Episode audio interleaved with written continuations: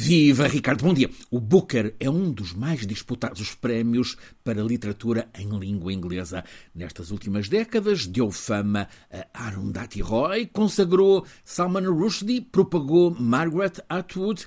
Este ano, o premiado com o Booker é o irlandês Paul Lynch, com um romance algo claustrofóbico, título, numa tradução livre, a Canção do Profeta explora a ficção do cenário de regressão da República da Irlanda da democracia para um regime autoritário, uma tirania com liberdades suprimidas, ditadura da ignorância. O enredo passa pela história de uma mãe de quatro filhos, cientista, que tenta desesperadamente saber do marido, um sindicalista levado pelos serviços secretos. O escritor Paul Lynch conta que escreveu esta história a pensar num mundo dominado por gente como Donald Trump. Uma apresentação deste livro, Canção do Profeta, ontem à noite em Dublin, terminou, sendo o dia da morte de Jacques Delors, com uma homenagem a este arquiteto da segunda grande construção europeia. A primeira é a dos pais fundadores, nos anos 50, a segunda foi nos anos 80 e 90, com Jacques Delors, com tudo o que representou a passagem da Comunidade Económica Europeia para União Política,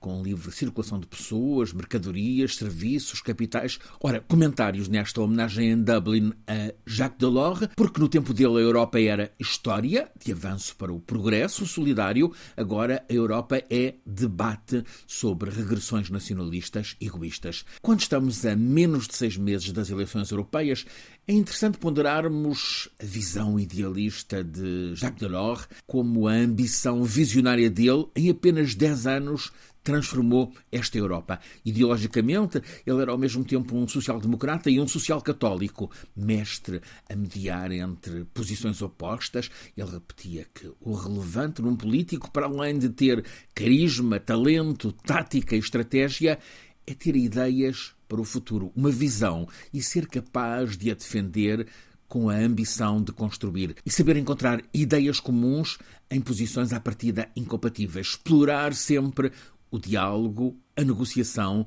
saber seduzir os contrários. É assim que Jacques Delors, mais do que o pai da União Europeia e o inventor da moeda única, o euro, é referência de solidariedade, de justiça social, também de promoção da reconciliação, da definitiva reconciliação franco-alemã após a Segunda Grande Guerra Mundial, ao aproximar Helmut Kohl à direita de François Mitterrand à esquerda, e sobretudo a reconciliação entre leste e oeste após a queda do Muro de Berlim e o fim da Guerra Fria. Delors foi mestre na arte do compromisso, assente na compreensão recíproca e sedução para a vontade de entendimento, o contrário de políticas que agora vemos a explorar a intolerância, os medos, o ódio. Delors é o promotor do acordo de Schengen, que conduziu à Europa sem fronteiras internas. Os estudantes devem-lhe o programa Erasmus, de livre circulação.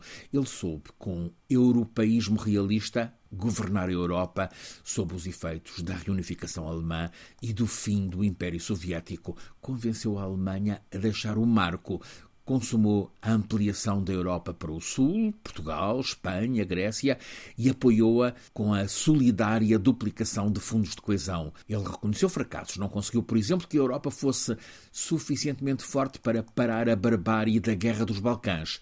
Teve de ser a América a liderar o acordo de paz. Seja como for, Delors converteu o europessimismo em euro-otimismo. Foi arquiteto e cuidador da União Europeia. A década Delors da presidência europeia coincide com a década Cavaco, primeiro-ministro, e Soares, presidente da República, em Portugal.